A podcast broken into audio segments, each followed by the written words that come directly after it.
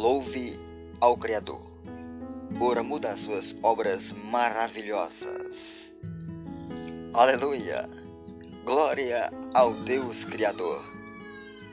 Quero agradecer de todo o coração ao Deus Eterno, diante do povo e dos que amam ao Deus Criador, pelas grandes coisas que Ele faz quem tem prazer nas obras do Eterno deve procurar entender cada uma delas.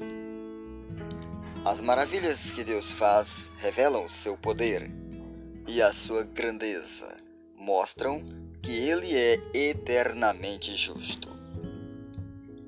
Quem poderá esquecer as maravilhas operadas pelo Deus eterno Criador? Ele é bondoso e cheio de amor por nós. A quem o ama e obedece, o Senhor Deus eterno dá tudo o que é necessário para viver, porque jamais se esquece do seu compromisso com eles. Ele mostrou ao seu povo como é grande o seu poder, dando a Israel a terra de Canaã quando ainda viviam nela muitas nações pagãs. Tudo o que ele faz demonstra sua verdade e sua justiça. As leis do Senhor Deus eterno são verdadeiras e dignas de confiança. Elas valerão para todo sempre, pois estão baseadas na fidelidade e na retidão do Deus eterno.